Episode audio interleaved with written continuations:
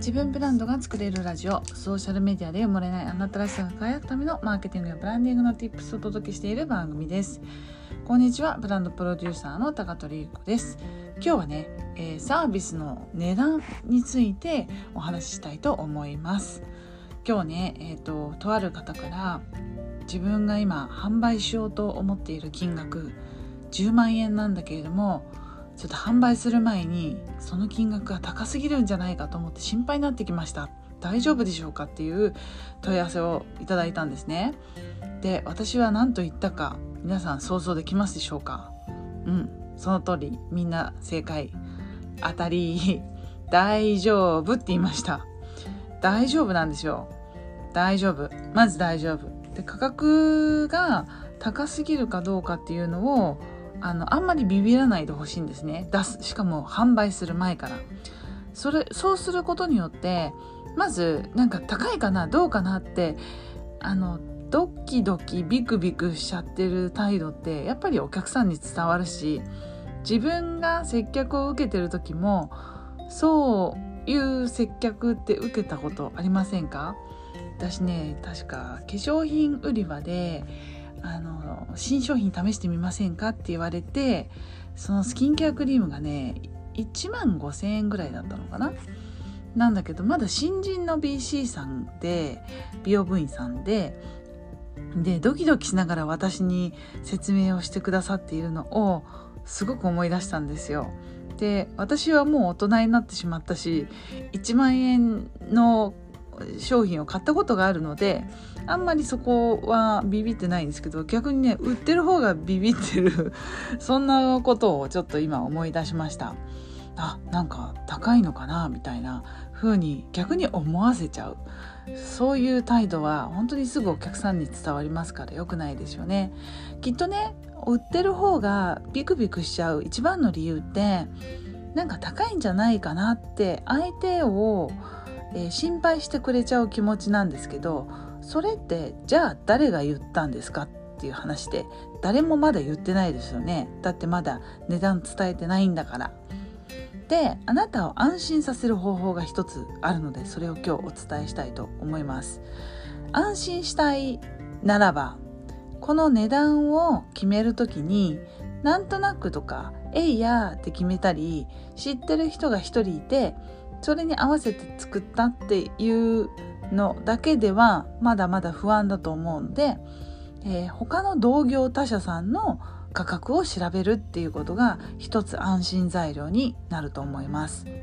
でねその方がたまたままあ10万円、えー、例えばですよ。3ヶ月で10万円。6ヶ月でもいいです6ヶ月で10万円っていうふうに、えー、決めたとしてそれが高いのか安いのかどっちなんだろうかなって考えた時に同じようなサービスで同じ期間で同じような内容のものを調べるんですよ。私がよく調べるのはここならっていうウェブサイトがあります。これあの個人のね、えー、それぞれのスキルをえー、ビジネスとして出したい人たちがそこに広告を出して、えー、文章を書いたりとか絵を描いたりとかするんですけれどもあのそれをねビジネスとして販売する場としてあるんですけれどもそこでね大体あのいくらぐらいのウェブライティングとかいくらぐらいで、えー、動画編集とかいうのが全部書いてあります。そこで大体なんとなくの相場っていうのがわかるんですよね。で相場が分かるとじゃあ相場は10例えばですよ。相場は10 12万円だったとしましょう。そしたらより伝えやすいですよね。相場は普通これぐらいのもので12万円するところを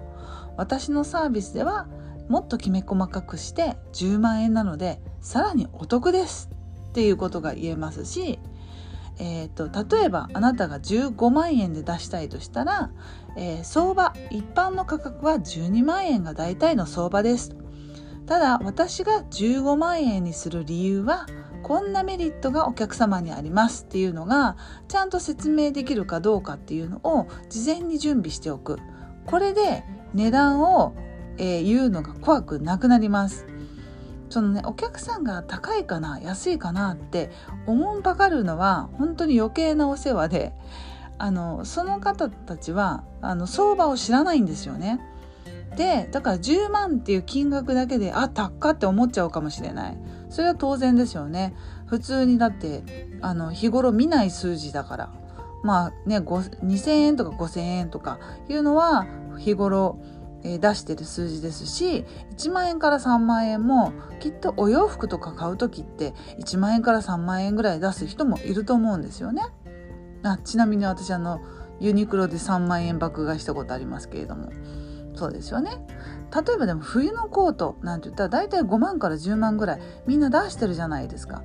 こ高いなと思うけどでもコートで8万円とか10万円とかだったらまあなんとなくそういうコートもあるだろうなっていうのはなんか経験値として、えー、あるじゃないですか。そうやってねなんかこうものとしてある程度想像できる金額っていうのはみんなが生活の中で経験をしているからなんとなくわかるわけですよね。その価値観の中でじゃあいきなりあなたの口座が10万円ですって言われたところで毎日毎日口座を買っている人なんてほとんどいないのでそれにその口座が10万円するっていうこと自体が全く未知の世界なんですよね。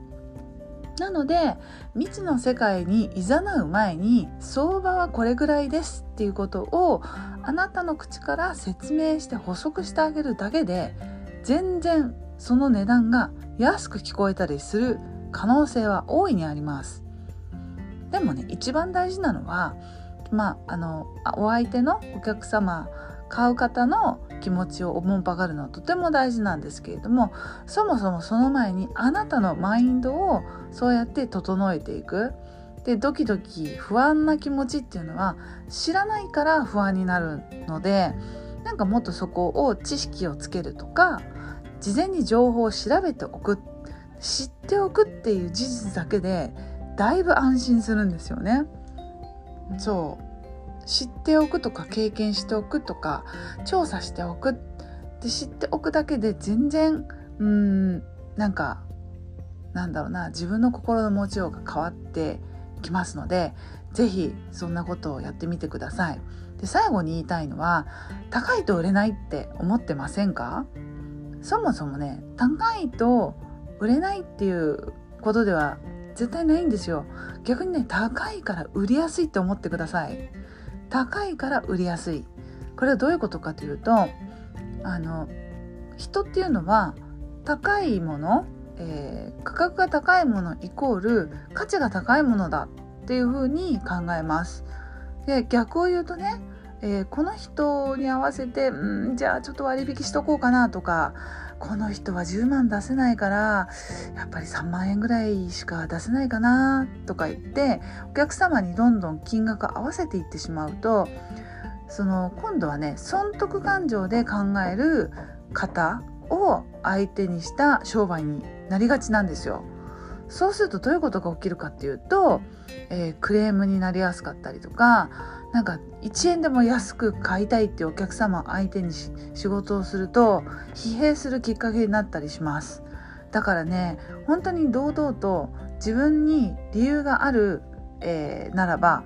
そのきちんと根拠を自分の中で整理した上で値で値段をつけるっていうのがすごく大事だし値段をつける時にはもうすでに市場にあるものすでに商品として売られているもので、えー、成功しているものがねあの間違いないと思うのでその情報を調べてから提案するようにしましょう。っていうことでいかがでしょうか